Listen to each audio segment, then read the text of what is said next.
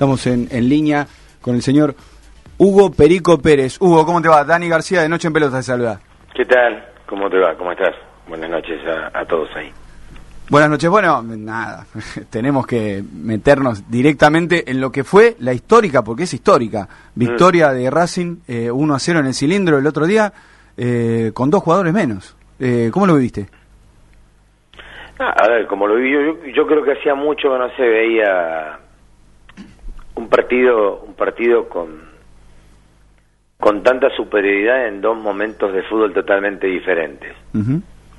Porque la superioridad a veces no significa que vos lo bailes a un, a un equipo. La superioridad también eh, llena los ojos cuando vos a un equipo le dejas la pelota porque tenés nueve y no te lastima casi nunca. Sí. Y cuando obligás prácticamente que el central contrario sea el que pongan a las pelotas al vacío para tratar de, herir, de herirte a vos eh, eh, con esa diferencia de, de números en, en la cantidad de jugadores en cada equipo. Pero me parece a mí que a nivel emocional, sí, por supuesto, yo creo que va a quedar. Yo creo que esto va a quedar, este triunfo va a quedar en la historia de esos triunfos que hacen que cada vez que juegues un clásico te lo recuerden. Sí. Y, y me parece a mí que, bueno, nada, como te dije, en los dos momentos de fútbol de Racing, cuando tenía eh, cuando era 11 contra 11, creo que Racing jugó muy bien, muy bien. Y, y después creo que cuando le faltaron dos futbolistas también vivió con la alternativa de saber de que podía lastimar a un independiente que, que realmente no demostró no demostró absolutamente nada esa es la verdad y no no es porque no es que no, no lo digo por por por nada a ver eh, cuando cuando cuando hay visita de fu- de, de, de, de- de hinchas caracterizados bueno vamos a decir caracterizados que te visitan en entrenamiento o hay paredes escritas como las que veo yo por Avellaneda por misma gente independiente te demuestra de la bomba neutrónica que, que con este triunfo Racing puso a, a solo 150 metros de distancia. Esta, esta es la realidad, esta no se tiene que ofender nadie, ni se tiene que enojar nadie, y creo que el técnico lo dijo bien. Estos jugadores, creo que estos jugadores dieron una clase magistral de que por qué el año pasado fueron los últimos campeones del fútbol argentino. Claro. No me, no me queda, no me queda duda. Vos decías 11 contra 11, que Racing fue superior. De hecho, me estrelló una pelota en el, en el travesaño. Y después 9 contra 11. Daba la sensación de que eh, era más claro a la hora de tener la pelota. Independiente jugaba a los centros. Sí, y cuando te la regalaba, y cuando te la regalaban no era una cosa de desesperación que tuvieras que correr un peligro, excepto una o dos pelotas que saca el arquero, una de cabeza que, que creo que es más espectacular que otra cosa, y otra que creo que saca tapando con los pies eh, el primer palo del lado, de- del lado derecho, atacando Independiente para, la- para el lado de, de la Guardia Imperial. Y te vuelvo a repetir, a mí me parece que fue un partido donde fue donde Racing de las dos maneras de jugar, una por obligación teniendo dos jugadores eh, menos tirándose abajo y otra cuando eran 11 contra 11 tomando tomando creo yo el comando del partido y, manejando la pelota de una manera me parece a mí espectacular con un nivel de algunos futbolistas que fueron superlativos. Así que yo estoy muy contento y- y bueno nada nada se tendrá que ver cómo cómo sigue esto para Racing y cómo sigue esto para Independiente no solo para uno Antes de meternos directamente en ese análisis más futbolístico, Sí. digo, como hincha, este, ¿en qué, en qué escalón lo pones del grito de gol? Que, que- muy, muy, muy similar a cuál? O tan, eh, o tan, este, sin verborrágico a cuál? tenido, sin haber jugado de local lo que pasa es que todos te van a decir según la edad que tengan y lo Claro. que han vivido en el fútbol pero Como el de Cárdenas, ¿no? claro claro O- a- personas grandes te van a decir el de Cárdenas Sí. yo te voy a decir después de haber sentido y haber vivido lo que viví cuando bajamos de 6 al gol de Catalán en Brasil cuando salimos campeón de la Supercopa Claro. ¿por qué? 89. Claro, 88. 88, por, por, ¿por qué? Porque hace 33 años que, que no se logra un campeonato internacional Claro. para ver lo difícil que es. Y fue el último que logramos un grupo de, de jugadores jugando de visitante contra 100.000 personas en Belo Horizonte. Tremendo. Entonces yo lo, lo comparo con eso de, de- Es un momento histórico donde cada uno lo puede poner en el lugar que quiera, que no va a desentonar, que no va a desentonar para nada porque el contexto de todo lo que ocurrió hace que el partido tenga semejante emoción que hay hinchas que te dicen yo lloré cuando vi el gol de Racing y no soy hincha de Racing y, lloré porque porque porque porque todo eh, eh, eh, te, te, compenetraba el, el, partido. Pero algo algo se veía que iba a suceder. Algo se veía que, iba a suceder pero bueno. Uno siempre lo tiene también como munición por ser hincha pero pero pero realmente el partido de Racing fue fue espectacular y creo que, que le pegó le pegó un golpe muy muy fuerte a, Independiente, pero muy fuerte. Hola Hugo, Fernando Surchi te saluda. Hola Fernando, ¿cómo te va? Bien, un gusto. Igual. Te quiero llevar al momento en donde Racing se queda con nueve jugadores. Vos eh, tenés una gran trayectoria como futbolista, estuviste en situaciones de clásico. Sí. ¿Qué crees que pasó por la cabeza de los jugadores de Independiente, emocionalmente, mentalmente, en ese momento donde se ven con dos jugadores más pero que se van dando cuenta durante el transcurso de ese momento de la segunda expulsión hasta el final del partido, o por lo menos hasta antes del gol, que no pueden sacar provecho de la superioridad numérica. ¿Cómo, ¿Cómo juega en la cabeza de esos jugadores en ese momento el entorno, el darse cuenta de que por el rival con dos jugadores menos los está superando?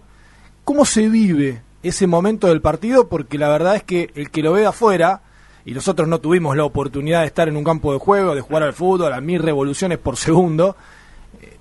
Uno se pregunta, ¿no? Con dos jugadores más es casi imposible que yo, Yo creo que te pasan dos cosas. Te, te, tiraron la responsabilidad y te estás dando cuenta a medida que pasa el tiempo que no sabes qué hacer. O que lo que estás haciendo, cuando te vayas a enfriar, te darás cuenta que es totalmente lo contrario lo que tenías que hacer. Y, y pasa a sentirse que por más que tengas tres hombres atrás contra un solo delantero de, Racing, puede ocurrir cualquier cosa. Son las que te pasan. Que por más que vos creas que no vas a tener ningún tipo de problema en un pelotazo perdido de esos que se sacan para despejar, eh, un tipo como, como de experiencia como Zitanich te puede crear muchísimos inconvenientes. Y fue así que en una jugada confusa, sale el gol de, Racing. Ahora, pero eso es eh, responsabilidad del técnico, en este caso Pusineri, de no darse cuenta que eso podía pasar, o de los propios jugadores de Independiente, de no por ahí optar por hacer circular la pelota, calzar más al rival. Mira, quiero, quiero hablar con quiero hablar con respeto, quiero quiero quiero por Dios que quiero hablar con respeto y no no, no herir a nadie y simplemente viéndolo de afuera. Yo quiero que me digan ¿A qué líder futbolístico le podían dar la pelota cuando, cuando Independiente se quedó con 11? No pareciera que hubiera. Hagamos, hagamos cuenta todos juntos, hagamos, hagamos una... Permítanme, que no es mi tarea, que es la tarea de usted, pero permítanme hacer una pregunta a ustedes.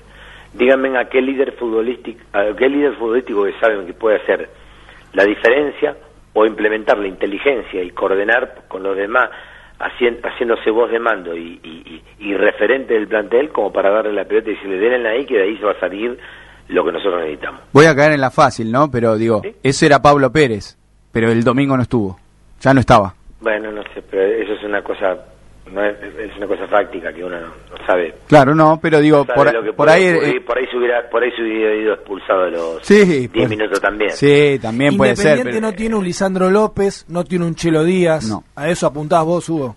Independiente no tiene cuatro o cinco jugadores de experiencia. Y, y no yo no, no veo no veo líderes. No no veo líderes. No veo lo que tiene Hace rato, ¿eh? No veo lo que tiene Racing para nada, para nada, para nada. Porque aparte no son jugadores que ni siquiera por ahí le aguantarían físicamente a los jugadores de Independiente, pero que sin eso mismo, con la experiencia y con el liderazgo que tienen, le, le complicarían la vida totalmente. Y se la complicaron. Y se la complicaron y el partido salió como salió. Esta es la realidad. Esta es la realidad.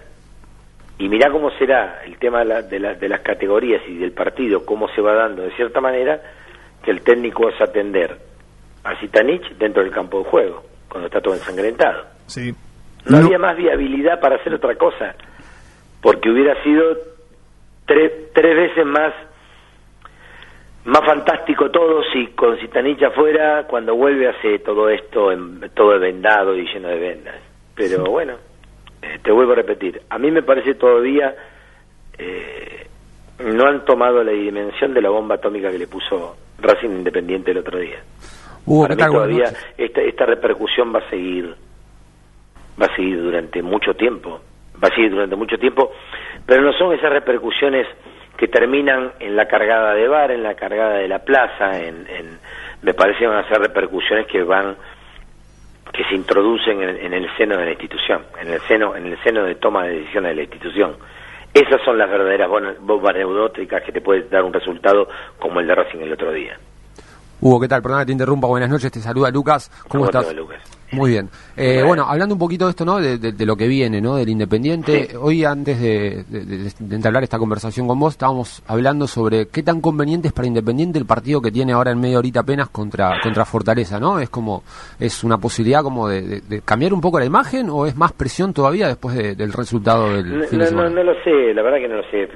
Que sería que hablar con el diario del lunes, pero no lo sé. No, no, no lo sé. Que sí, que sí jugar con, con eh, por supuesto jugar con esta con esta con esta mochila de un resultado histórico, con un resultado que, que, que ellos saben que, que quedaron en la historia de cierta manera.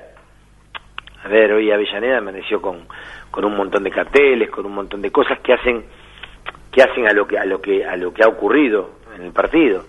Y los jugadores saben, saben. No es perder 2 a 1 sobre la hora, 11 contra 11, eh, no es perder por un penal o por, por un error de un futbolista o por un gol en contra, porque eso está dentro del juego y, y, puede ocurrir, es que, es que fue... Eh, eh, todo, todo tuvo un contexto de héroe, todo tuvo un contexto heroico. Ese es el tema. Y, y, sí, lo van a sentir, sí, por supuesto que lo van a sentir. Y, y, cada decisión futbolística y por ahí según la actitud que toma la gente tomará tomará o no eh, eh, represalias con jugadores que agarren la pelota y, la gente va, va a optar por entender de que una forma de expresarse va a ser a los que quieren y a los que no quieren, como ha ocurrido muchas veces en cualquier equipo del fútbol argentino. Bueno, acá decíamos ¿no? que por ahí los 10 primeros minutos, los primeros 15 por ahí van a ser determinantes en cuanto a, cómo el público se va a comportar con eso. Sí, sí, sí, para mí puede, puede llegar a ocurrir esas cosas pueden pueden llegar a ocurrir esas cosas como pueden llegar a ocurrir que, que, decidan otra y alentar alentar mucho no sé no sé cómo puede no no no no no sé cómo cómo puede salir sinceramente. Yo digo lo que habitualmente se hace cuando hay cuando hay mucho disgusto en el fútbol argentino sobre un resultado sobre un equipo sobre algo no eh, como hincha disfrutaste de tu estadía en, en Racing pudiste hacerlo sí en Racing. Sí.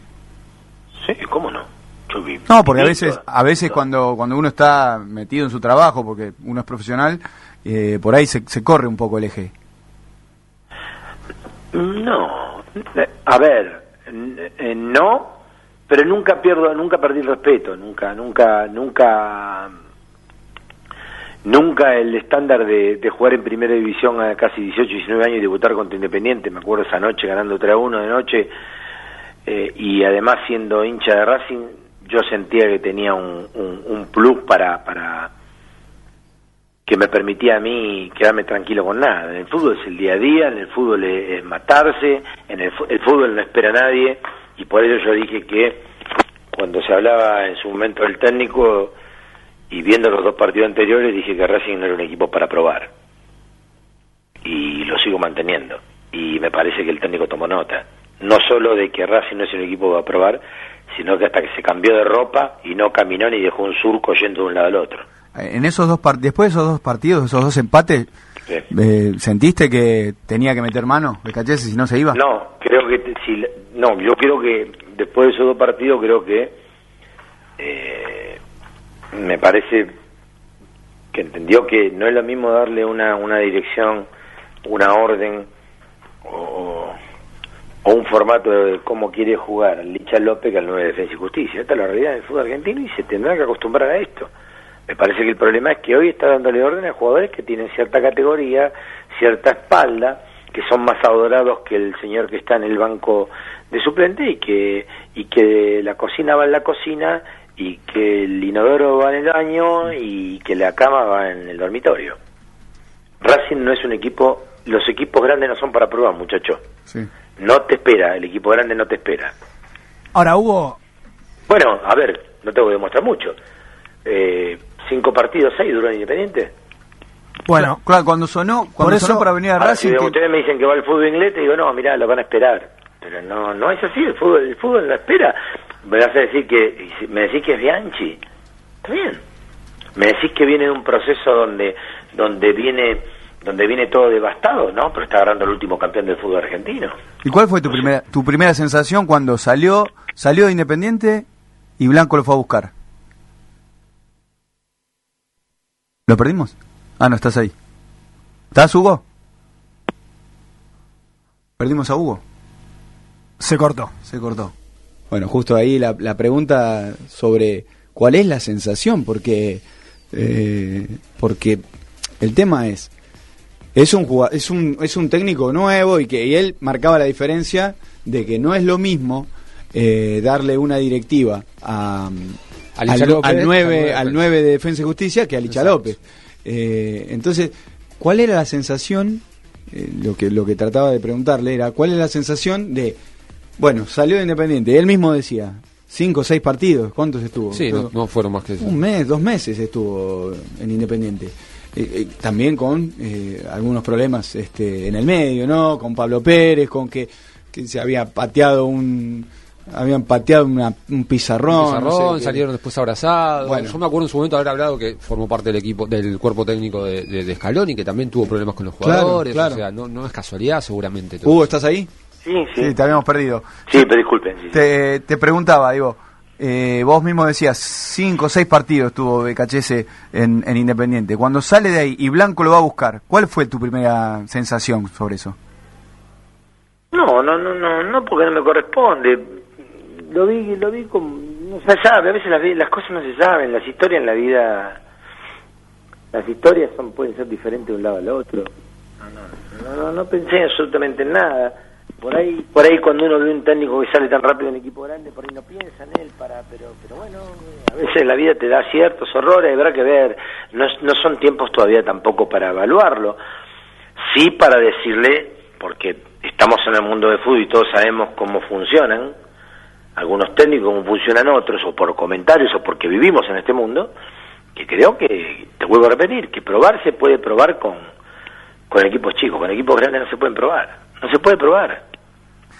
No se puede probar y bueno, me parece que está a la vista, ¿no? Justamente con esto que, que comentaba Hugo y me quedo con una frase que, que dijiste hace un ratito, esto de que por ahí darle una indicación al número 9 de Defensa y Justicia no es lo mismo que darle una indicación al número 9 de Racing, en este caso Lisandro López. Pero no es por despreciar al número 9 de Defensa y Justicia, es porque es una realidad. El que, el que, el que salga y diga, él dijo 9 de Justicia es un hipócrita, porque no es, no, no es verdad. O me va a decir lo mismo que lo mismo una, una indicación a, a, Riquelme, el número 10 de Boca, que al número 10 de Defensa y Justicia. No, pero está claro, porque aparte son jugadores con, con, trayectorias eh, diferentes, uno con una carrera ya terminándola y muchos pergaminos encima y otro por ahí empezando, quién sabe. A lo que iba es, con esto que comentás, y por eso la pregunta un poco incómoda, si querés la respondés, si no, no. No, yo, yo respondo todo, maestro, yo no tengo ningún problema en mi vida. Yo con 51 años a los 50 decidí no comerme más ninguna hipocresía. ¿Existen jugadores o planteles que saquen técnicos? No. Ah. No. No, no, no, te tocó vivir. Te voy a explicar, te voy a explicar, pará, yo te estoy contentando, yo vos tenés que entender una cosa cuando yo te digo que no. Yo te estoy contestando con la mentalidad de un hombre que jugó el fútbol en los 80. Claro, claro. Y en los 80 hasta prácticamente 99, no sé, no me acuerdo. Sí, selección. Entonces, entonces no hay problema, uno mundial, olimpiada, Copa América, todo, no tengo problema, no es el no es el tema.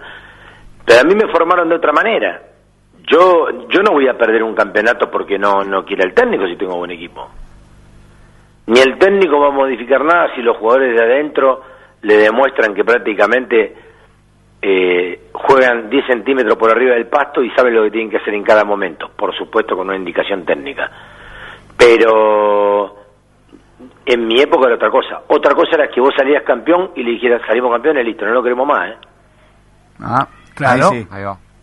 No lo queremos más. Pero hay códigos. Ustedes, no, le renovaban. Yo no, voy, yo no voy a permitir ningún compañero mío y nada, que pasamos todo con la misma ventanilla, tanto para cobrar los premios como ganarnos el sueldo en su buena ley y, y, y, ganar un campeonato, que ganar un campeonato para un jugador de fútbol son opciones de mejor futuro, porque tenemos un problema con el técnico. Después cuando termine el campeonato hablaremos. Y, y no es que no es que hablaremos, es que viene la consulta también del dirigente. Viene la consulta del dirigente. O, vos, tendrías, vos tendrías un gerente general que le contesta mal a los empleados en una fábrica. No. Y, bueno, y, el, y, el, y el dirigente se preocupa por no tener un, un, un, entrenador que sepa que pone se pone de culo al, al 9 figura de tu, de tu equipo, al 5, al 10, al 8, al 9, al 7. No quiere el dirigente eso tampoco. Ahora vos decís, en, en tu época no no pasaba o por lo menos vos no lo viviste. Yo nunca lo viví en mi época y creo que había otra formación. ¿Vos crees que ahora hay una formación diferente y que puede llegar a pasar? No, yo no digo que puede llegar a pasar porque no estoy en eso, ni me meto en el fútbol. Yo no digo que puede llegar a pasar ahora. No sé cómo piensan. que Yo creo que hay muchos muchachos que juegan en el club que tomaron y, y, mamaron de, de, lo último que creo yo que, que, que, dejó esas camadas que te formaban como futbolista. ¿Se está perdiendo un poco eso? ¿Falta formación en los clubes? Sí, totalmente. Para mí sí. ¿Se queman etapas hoy? No, se crean figuritas, se crean figuritas muy rápidamente que después por ahí en el tiempo te estás preguntando dónde están y vos antes para ser un jugador de categoría tenía, tenía tres años superlativo jugando en primera división. Y hoy juegan en un torneo de verano dos partidos y les mandás a buscar agua para el mate y te escupen la cara. Porque hicieron dos goles en primera. Y después te estás preguntando dónde están. Faltan caudillos en los vestuarios, ¿no? Mirá, y vos te cuenta que los jugadores que vienen de afuera y vienen con cierta trayectoria terminan siendo los caudillos. Claro, por eso te decía. Caso Lisandro López. Y en un momento se trajeron caudillos porque se veía que se notaba eso. Verón en estudiante, eh, eh, eh, Milito, antes que Milito el Piojo López, y, y así fue yendo. Milito, el otro Milito en Independiente, y así fue pasando, y así fue siendo, y así, bueno, habrá que ver qué es lo que va pasando. Ahora, esta es la dinámica que estamos hablando en, en clubes. Ahora, en la selección juega de la misma manera o jugaba en los años 80, así cuando jugabas vos? ¿Cómo era la selección? ¿Cómo? De la, no, te entendí la pregunta. Claro, la, digo, la dinámica de, del vestuario, ponele, de los pibes, de los más chicos, sobre los más grandes. pero es otra cosa, porque vos, estás, vos, vos, vos el margen de error está, pero vos estás eligiendo entre lo mejor de la Argentina. O lo que considera el técnico. Si vos elegís entre lo mejor de la Argentina, a la selección llega el tipo con espalda grande, con muchos pergaminos, como siempre fue, por meritocracia. Por, por acumulación de triunfo, por acumulación de experiencia y por ser un tipo respetado en, en, el fútbol argentino, por sus vivencias como técnico, por haber pasado por un montón de instituciones grandes. Eh, siempre fue así el elegir un, un, técnico para la selección. Entonces me parece que es muy diferente. muy diferente. en el último tiempo se, se, se ha escuchado y seguramente este, lo, has escuchado vos también, el, el, club de amigos en la selección. Sí, sí, lo escuché, pero ya está, muchachos, ya, de eso. Ya, ya, caducó. Ya, ya me parece que es eh, etapa. Bueno, cambió el etapa superada porque ya la, selección. ¿Sabes qué pasa? ¿Sabes por qué te digo etapa superada? Porque no es un domingo domingo. Claro. si fuera un domingo domingo podríamos hablar de, de la selección, pero de acá a cuatro años no sabemos lo que puede pasar, de acá a tres, de acá a dos. ¿Hoy, ¿Hoy cómo la ves? Ah, en plena formación. Mm. En plena formación, buscando otra base. ¿Te gusta Scaloni? Viendo que se va ganando. No lo conozco como técnico Scaloni, estoy conociéndolo en la selección argentina ahora y viendo cómo juega en su equipo. Yo siempre dije, y lo vuelvo a repetir, no quiero ser un hipócrita, lo dije siempre, que a mí no me gustó la forma de quedar en la selección argentina. Yo considero que peleado o no con el técnico, cuando vos entraste con un grupo te tenés que ir con ese grupo. Es mi opinión. Es como fui criado por el Coco Basile y por muchos técnicos más en el fútbol argentino. Códigos. ¿Te gusta Paredes? No, no son códigos, no ser hipócrita. Porque si criticaron al profesor ruso cuando se quedó y se fue, cuando, perdón, a, cuando criticaron al técnico de Estudiantes de La Plata cuando Russo se fue de estudiante y se quedó el profe Córdoba, fue criticado por el fútbol argentino, entonces yo no puedo ahora pensar diferente. ¿Te gusta Paredes como número 5 de la selección? Sí, me gusta, tiene, tiene mucha clase. tiene mucha clase. Hay que ver, eh, siempre siempre el número 5 me parece a mí que ese tipo de puestos de columnas vertebrales se basan mucho en lo que quiere el técnico para, para su forma de juego. Hay que ver lo que quiere el técnico para, para la selección argentina, pero me parece que todos los que hay tienen condiciones. Después va a ver cómo, cómo los hace jugar. me parece a mí. Y si después, después lo que hacen individualmente en, en, sus equipos pueden o no ganarse un puesto definitivamente. Hoy creo que si Lautaro Martínez comprado por el Real Madrid, como se habla en 120 millones de dólares, puede ser un tipo que pida ser el titular en la selección argentina, sin duda. Y bueno, así van siendo las cosas. Y si no es Paredes, ¿qué cinco le gusta a No lo sé, no sé. A ver, no, no, no, con esto no quiero decir que... Eh, con esto no quiero decir que antes era mejor y ahora peor. Pero ¿sabes qué pasa? Mira, el Conde Galeto, eh, Mancuso, eh, el Pelado Almeida, Cassini, ¿Qué nenes, eh? eh el Checho Batista, Cancedo, mm. eh, Astrada. Y no sé, me, estoy, me, me, debo, estoy olvidando como de 10 más, no sé cuántos tendré más para elegir. Yo no me, no me pongo por una cuestión lógica, pues estoy nombrando de los demás. Redondo, eh, tenías 10 para elegir. Hoy yo te digo, vos decime los 3 o 5 mejores de fútbol argentino. Me decís uno y después estás pensando como media hora. Sí, acá sí, se hablaba en un, Dale, seguí, dale. Seguí, te espero, yo te espero un rato. Craneviter podría ser otro. Dale. Paredes, ya, metimos tres, bueno. Dale, sí, dale. Y son todos bastante jóvenes, no, Igualmente, creo que entiendo el punto Está claro, ¿eh? Cuando hablamos de esos futbolistas que me hablaste, ninguno tuvo una pertenencia más de un año y medio, dos años en la selección argentina a eso iba. de seguido. A eso iba. Y la trayectoria... El último fue Macherano. Sí, exacto. Es cierto. Estamos hablando de tipos que alternaron, ¿eh? Sí, sí, sí. Sí, sí, un Macherano que se, sí ganó el puesto y se lo guardó en el bolsillo.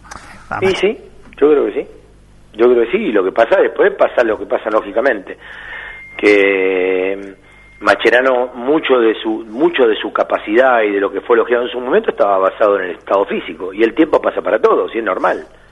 Y es normal, después tendrá que acostumbrarse a jugar de otra manera, pero era normal. Vos con Macherano podés arriesgar mucho a que se vayan los volantes, porque era un pulpo después. Claro. Pero después el tiempo pasa. Pasa como se me está pasando la comida, muchacho. No, la última, la última, la última y te dejamos comer. Eh, ¿Esta victoria de Racing el domingo es un espaldarazo para lo que viene? ¿Lo tiene que reafirmar o, a dónde va el equipo de BKHS? No lo sé, no lo sé, no sé no sé, no sé qué va a ser el técnico, no, no lo sé. Yo lo único que sé es que esta historia, este, este resultado que en la historia y que estos jugadores van a quedar recordados por por por haber ganado este partido de la manera que se ganó, por el contexto que se ganó, que es totalmente heroico. Eso sí lo tengo clarísimo. Van a quedar en el corazón de la gente de Racing, lo tengo clarísimo. Perico, te agradecemos el tiempo acá en Noche en Pelotas. Te agradecemos. por favor. Y te mandamos un gran abrazo. Gracias. Otro, otro para ustedes, ¿eh? Abrazo grande. Gracias. Ahí pasaba Hugo Leonardo Perico Pérez.